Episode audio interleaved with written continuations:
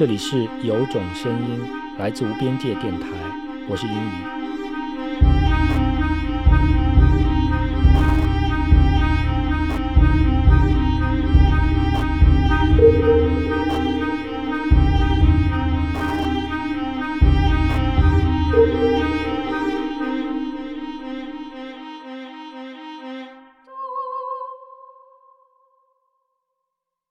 啊、各位好，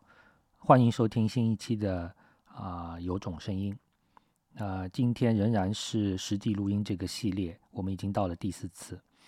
呃，其实我在最初做这个系列的时候，也没有想到会做到第四期。好像一说的话，又有很多的东西慢慢慢慢就会浮现出来。准确的说，并不是每一次每一期的这个节目都是啊、聚焦在实地录音上的。那实际录音更多的像一个线索啊、通过这个线索，我们可能可以了解到在呃以往的历史上啊，关于声音的这些呃艺术的实践啊，以及相关的一些理论性的东西。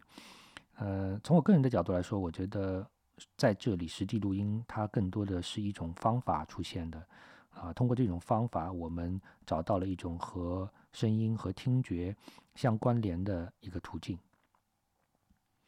那在实地录音的这个系列的第一期，我提到了啊、其实当时想以实地录音作为主题的原因之一，是在某个大剧院的商业节目的宣传中看到了关于声音行走，就是 sound walk 啊，在这个宣传中间的啊，对于 sound sound walk 的这种嗯肤浅的一个滥用和视觉化的一个表演，所以呃，就激发我想重新从这个呃 sound work 啊出发，或者是说从声音出发来做一些相关的一些呃介绍，或者是我的一些想法，能够和大家进行一些交流。嗯，有趣的事情是，在第一期的节目播出后，有听过这个节目的朋友就给我送来两张，就是关于这个我看到的大剧院的商业演出的这个演出的票啊，说让我去体验一下，然后呢也说想听听我去参加之后的这个感受。于是我和我太太就在今年夏天最热的某个傍晚全程参加了。这不是我第一次参加此类活动啊，有商业的，也有当代艺术的。如果有相似经验的朋友就会知道，通常是不多的一组观众在某个地点集合，然后每个人呢都拿到一个头戴式的耳机啊，一般这样的耳机是一种全封闭式的，它隔绝了外部的声音啊，更多的是听到的啊来自于耳机内部的声音。嗯，在整个的进行过程中是全程要求佩戴的，然后有相关的工作人员引导大家按一定的路线行走。在行进的过程中间，听耳机里相应的声音内容，有些时候是语音，有些时候是声音，有些时候是音乐。我们会把这种形式称为声音漫步，是从英文的 sound walk 翻译过来。sound walk 这个词最初是由声音生态学小组提出并使用的啊。关于声音生态学，我们在之前的节目已经介绍过了。我们知道这个小组的发起人和理论建立者是 Maurice Schaeffer，不过真正比较详细的论述过 sound walk 的是 Hildegard Westkepper。那么这个我们之前在上一期节目啊也听到了啊，Hildegarde 的这个呃非常精彩的呃 Into India 啊这种专辑里面的这个呃呃作品。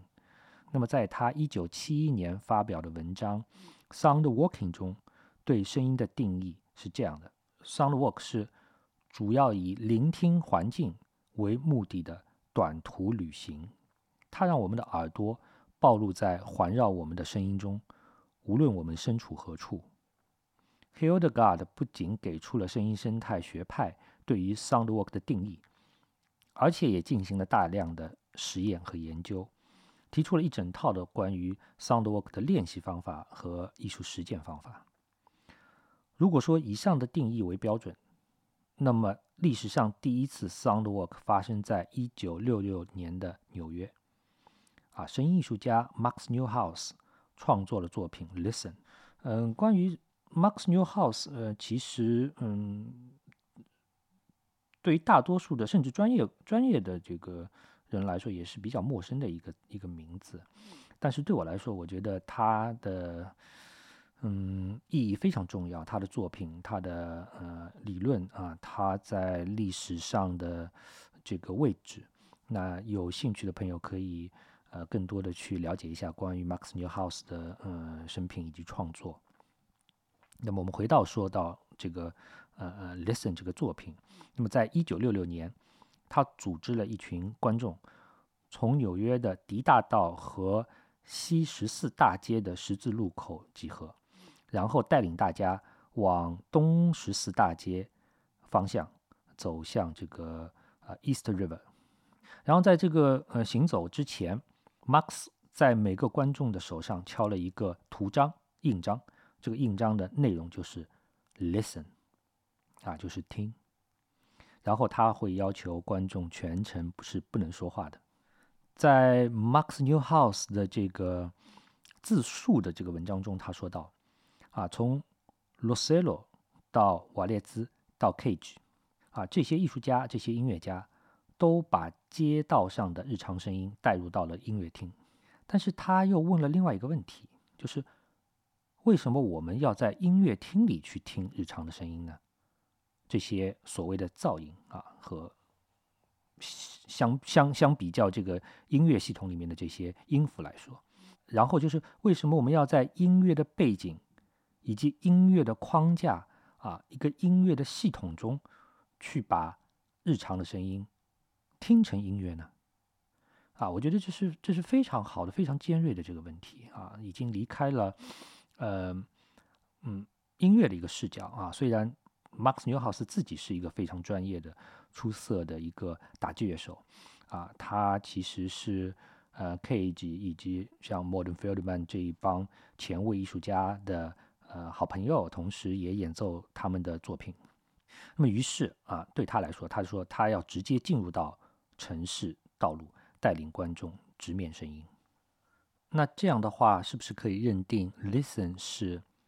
历史上第一件声音艺术作品呢？在《Listen》的后半部分，Max 带着观众来到了他位于东村的这个工作室，让大家听他演奏了 John Cage、Modern Fieldman 和其他前卫艺术家的打击乐作品。啊，这样看起来好像 Max Newhouse 最后还是回到了呃呃音乐啊，有点又回到了音乐。嗯。也许是不是第一啊？只是某种这个呃象征性的符号啊，但在我看来啊，重要的是 Max Newhouse 在离开音乐的语境之后，提出了听觉意识的重要性，并且以某种开创性的形式加以塑形啊，这表现在他那个 Listen 的这个图章中，在每个观众的身体上留下了痕迹，同时也在意识中刻录了痕迹。啊，然后我们也可以注意到，Max Newhouse 有着当时非常，呃，就激浪派的这种风格，没有过多的一种理论的解释，而强调的是一种行动。嗯，那么我们来看一下，呃，Hildegarde 的这个呃 Sound Work，那它是一个什么样的一种状态啊？显然，它首先不是一个作品啊，也不是一种创作的形式，而更多的是以声音生态学的。学术理想为目标的一种方法，而通过对于环境中的声音的聆听辨析，来激发一种对于良好声音环境的意识。这样一种学术理想和相应的美学主张，啊，在我们上一次的节目里已经讨论过了，啊，在这里就不重复了。那么，Sound Work 和声音生态学所建立的学术层面的这种研究和工作规范，啊，到底有什么样的差别呢？我想，首先是 sound work 是不借助于机器和技术的，啊，就是不是去录音然后再去听的，而是直接用耳朵、用身体去感受。其次，人在听的时候，身体的状态发生了一种变化，啊，不是静止的，而是移动的。人在空间中移动，或者说，不是抽象的人在抽象的空间中移动，而是具体的人在具体的场景中行走。呃，于是人和声音与环境场景产生了新的关联，啊，这里的“新”指的是这样一种事实面前所产生的这个心。这个事实就是，听作为一个感官方式，在城市中，在日常生活中被边缘化，因为视觉已经成为主导。那么，sound work 是否是一种感官考古挖掘的方法呢？在 Hildegard 的呃论述中，啊，他指出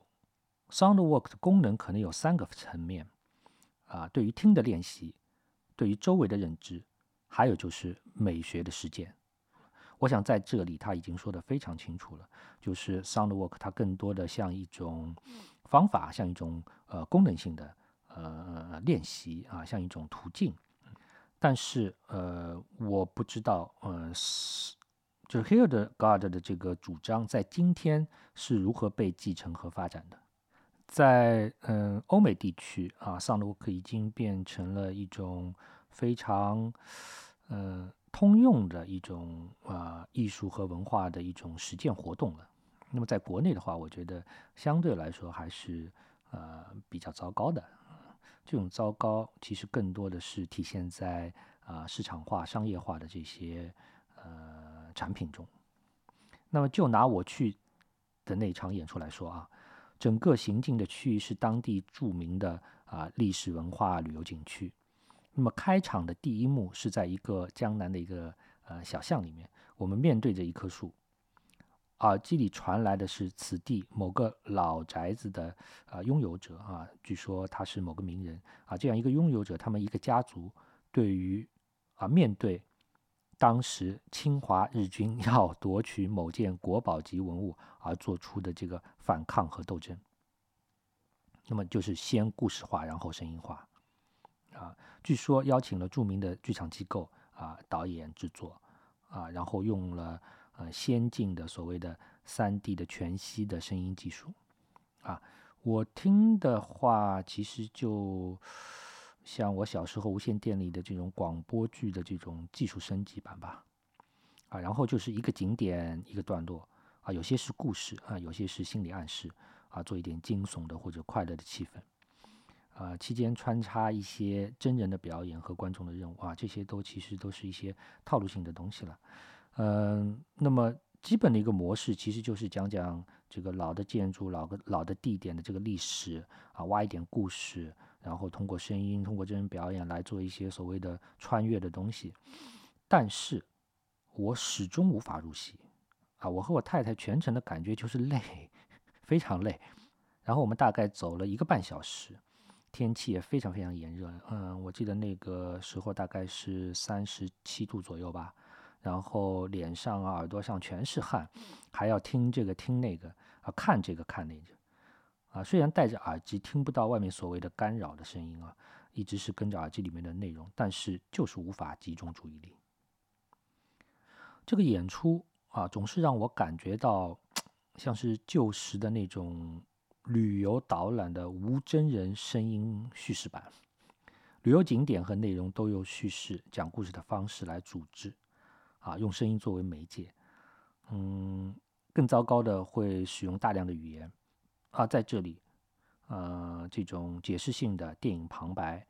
呃，往往是叙事能力的不足的表现，啊，听演出啊，看演出啊，不是来接受信息的。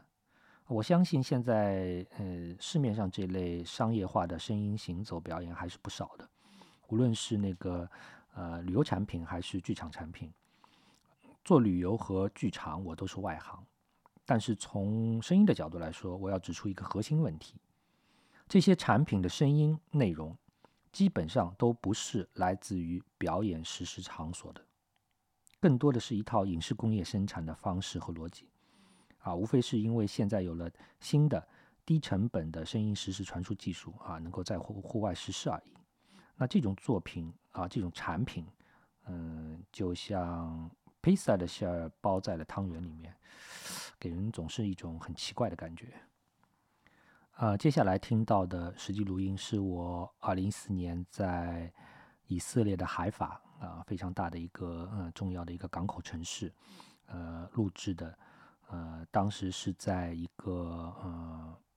社区里的呃农贸市场啊，里面在卖各种各样的这个食物以及一些日常用品。啊，我想指出的是，啊，这个录音不是一个定点录音，而是一个啊移动的录音，啊，可以看作是一个啊声音行走的记录。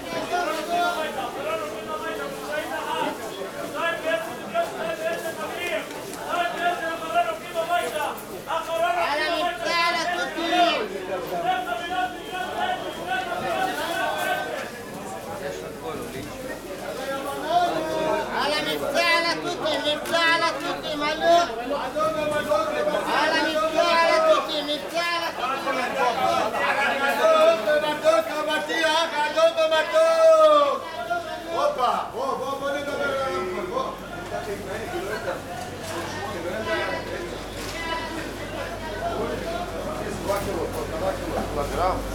שתיים בעשר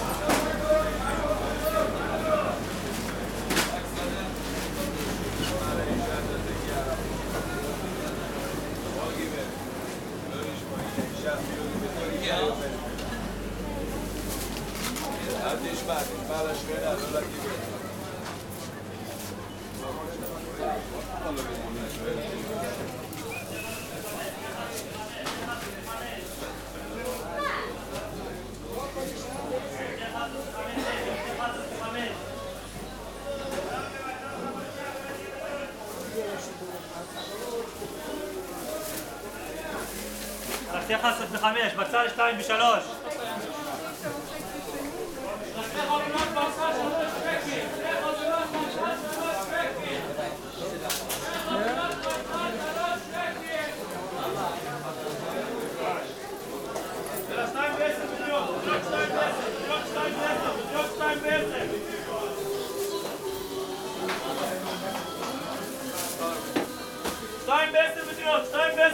שתי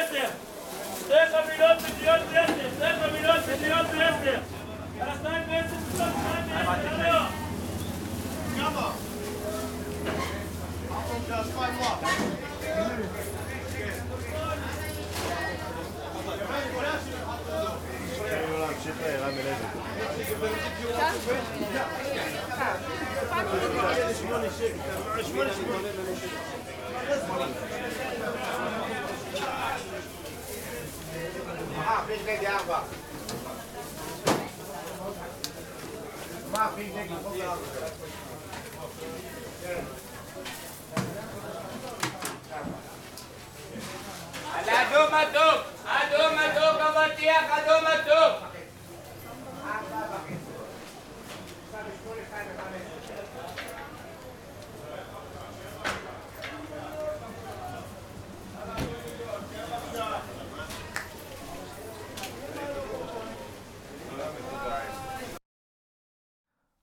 那么，为什么要到一个地方去听声音呢？或者这样问：为什么要在城市中行走呢？如果不是啊功能性的去上下班、买菜、接小孩、去酒吧、去泡温泉、去健身的话，啊，这让我想到了波德莱尔的这个游荡者的这样一个形象。呃，十九世纪兴起于法国的现代都市生活啊，使波德莱尔意识到这个新旧时代的交替啊。通过《恶之花》，他把这种体验以文学的方式向世人呈现，同时也塑造了游荡者这一形象。我们知道，波德莱尔其实是最早使用当今意义上的现代性的这个词。他的现代性具有一种双重的这个性质啊，既有现在、短暂、偏好过度、瞬间、渴望闻所未闻、呃见所未见啊，同时也有相反的这个含义，静止、始终在场啊，而后者的这种衡量、缓和、牵制，获得某种合理性。所以在波德莱尔那里，现代性是一个过渡性的瞬间。和永恒在场的这个结合，啊，其实就是旧时代的这种感受和新的时代到来的这种感受交织在一起，这就是新旧的巴黎。那么，都市游荡者的形象实质上是对于现代城市的一种空间体验，啊，在现代城市中，啊，游荡者波德莱尔的这个游荡者，啊，他充满了这种热情，不断的在现代的美中去寻找现代性的这种痕迹。并醉心于中啊，那么这种现代美是和古典美完全不一样的。可以说，游荡者就是波德莱尔的自我形象。所以，是不是可以把声音行走作为一种城市的探索呢？二零一八年，上海浦东某个存在时间很短的艺术机构啊，邀请了德国著名的声音艺术家啊，Christina k o p s c h 来到了上海，在呃陆家嘴这个区域啊，展示了他最为著名的这个作品《电子漫步》。这嗯，其实也是某种意义上的这个声音漫步了。观众带着艺术家特制的电磁感应耳机，在特定的路线上啊，游走于本地的居民区、街道，并进入大型的商场。带着这种耳机，观众听到的不是事先。啊，准备好的啊，然后播放的声音，而是通过电磁感应技术啊，把空气中存在的一定强度的电磁波转换成了可闻的声音，比如居民区里的变压电箱、大街上的电子屏幕、商场里的电子门禁，于是不可见的那些能量就被转换成了声音啊，被听到。那抛开用技术把电磁转换成声音，到底是以哪种逻辑而进入艺术创作？嗯，先不做深入的这个讨论，而就实际的感受来说，现场给我一种奇异感和疏离感。城市空间变成了一个巨大的电子能量场，那些不被意识到的、不可感知的市政基础的呃设备啊，在不同时间节点上的功能性的这些设备。都在向你发声。你意识到你被辐射在这个能量场中间，同时你发现你的行走路线与以往的以视觉为主的功能性的这种路线是完全不一样的。电子漫步这件作品在感受层面是令人信服的，只是可惜，如此重要的新艺术家在上海没有得到相应的这个重视，匆匆的来又匆匆的去，几乎没有留下什么痕迹。就像很多年前在上戏校园走过的彼得·布鲁克，我们来听一下用电磁麦克风转化出来的声音。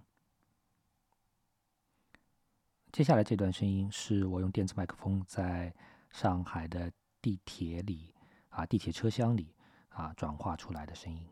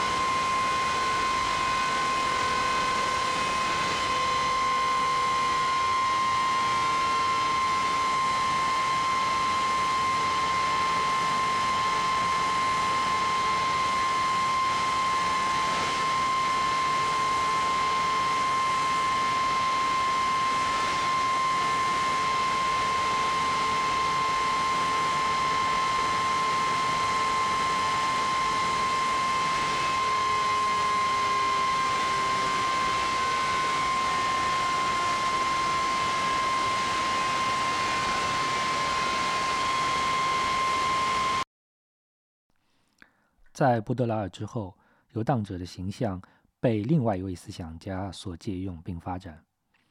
在本雅明的笔下，游荡者从城市的探索者变成了旁观者。本雅明与法兰克福学派联系密切，所以对于大众文化，他是持一种批判的态度的。在本雅明那里，游荡者既属于一个时代，同时又是这个时代的异己者和陌生人。游荡者是游离的，是孤独的，容身在人群中，同时又与任何人保持距离，为的就是要审视与观察。在戏剧领域中，这就是建立效果，就是布莱希特的陌生化。二零一八年，上海话剧中心与德国的李米尼纪录剧团共同出品纪录剧场《遥感城市》，在上海首演。李米尼纪录剧场，之前我们电台的赵川老师也介绍过。受朋友的邀请，我参加了《遥感城市》的媒体场演出，从龙华烈士陵园开始。观众们戴着无线耳机，站在一座座烈士墓前，被问及关于死亡与未来的问题，伴随着音乐，然后跟随引导穿过一个小门。突然进入到龙华寺，这种场景的转换给人的感受非常强烈。这种场景的转换给人的感受非常强烈。然后我们坐地铁到徐家汇，在商场里行走。在商场，然后我们坐地铁到徐家汇，在商场里行走，在商场的广场上停留，兜兜转转，又突然来到了国际和平妇幼保健院的一个小厅里。我记得很清楚，小厅里有一尊宋庆龄的半身像。最后，我们结束在美罗城群房中的某个室外消防楼梯的尽头。结尾，我们一群人就在狭窄的消防楼梯上看着眼前的城市景象。这个视角是独特而陌生的。从剧场作品的角度来说，李米尼纪录剧团。继承了布莱希特的陌生化，也很好的赋予每一个观众本雅明意义上的游荡者形象。但是在声音的层面，同样的问题，耳机里传来的没有一个来自于上海，没有一个是在演出发生的现场录制到的。所以在这里，城市变成了一个演出的空间，是为任何人准备的，多少。是抽象的。之后我也了解到，这样的路线可能已经城市化了，在不同的国家、城市、地方，都成为了李米尼纪录剧团的一种通用的方式。上海主流媒体把它说成是新兴的沉浸式旅游体验项目。所以在我看来，城市空间被抽象化了，不是某些具体的人的城市了。也许有朋友会疑问：那些来自于在地的声音真的很重要吗？或者说有什么特殊之处呢？我们来回想一下刚刚听到的那段以色列的录音。我想大部分听众是缺乏一种空间感受的，更多的是新鲜感和奇异感。在上一次节目中，我播放过温哥华的港口和上海街道的录音。有一个朋友听完节目后跟我说。他在滨江一边散步一边听节目，突然听到温哥华港口的录音，以为江上的船鸣笛了。另一位朋友是在开车的时候听的，上海街道录音出现的时候，他突然恍惚了，他分不清这个声音是来自于音箱还是来自于车外的城市空间。然后他跟我说，艺术创作可能就是在虚实之间的游戏。所以在 Soundwork 被提出之后，有大量的 Soundwork 的作品是在地录音的，然后又回到当地引导观众去体验。我们可以说，此刻时间在空间中重叠了，也可以说在时间中我们把空间也重叠在一起。我想这可以被看作是 Hildegard 所提出的，嗯，一种美学实践。在今天节目的最后，我会放出一段二零一二年啊，我在上海淮海中路黄陂南路路口啊录制的实地录音。这个路口可能是上海最繁华、最忙碌的路口之一了，也是少数的可以十字交叉过马路的路口。但是吸引我去录音的是因为这里人行交通信号灯是伴有声音的，这在当时是很少见的。啊，那今天你再去的话，啊，那里的交通信号灯的声音也消失了，已经被替换成了人的指令的声音。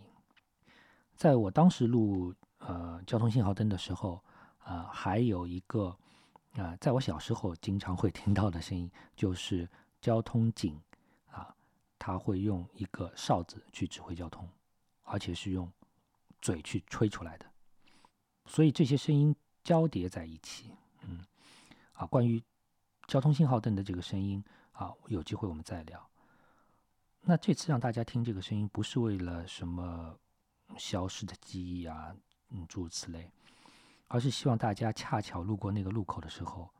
可以拿出这段录音，戴上耳机，感受一下，也就是在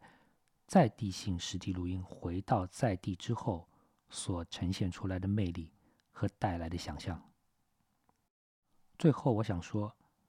嗯，在今天视觉成瘾的这样一个大的文化社会现象下，既然听觉已经不是我们日常生活的一种自然的组成部分，那么或许我们可以在其中找到进入嗯文化。啊，精神艺术辐射的途径和方法，因为艺术的起点就在对于日常生活的游离与观望。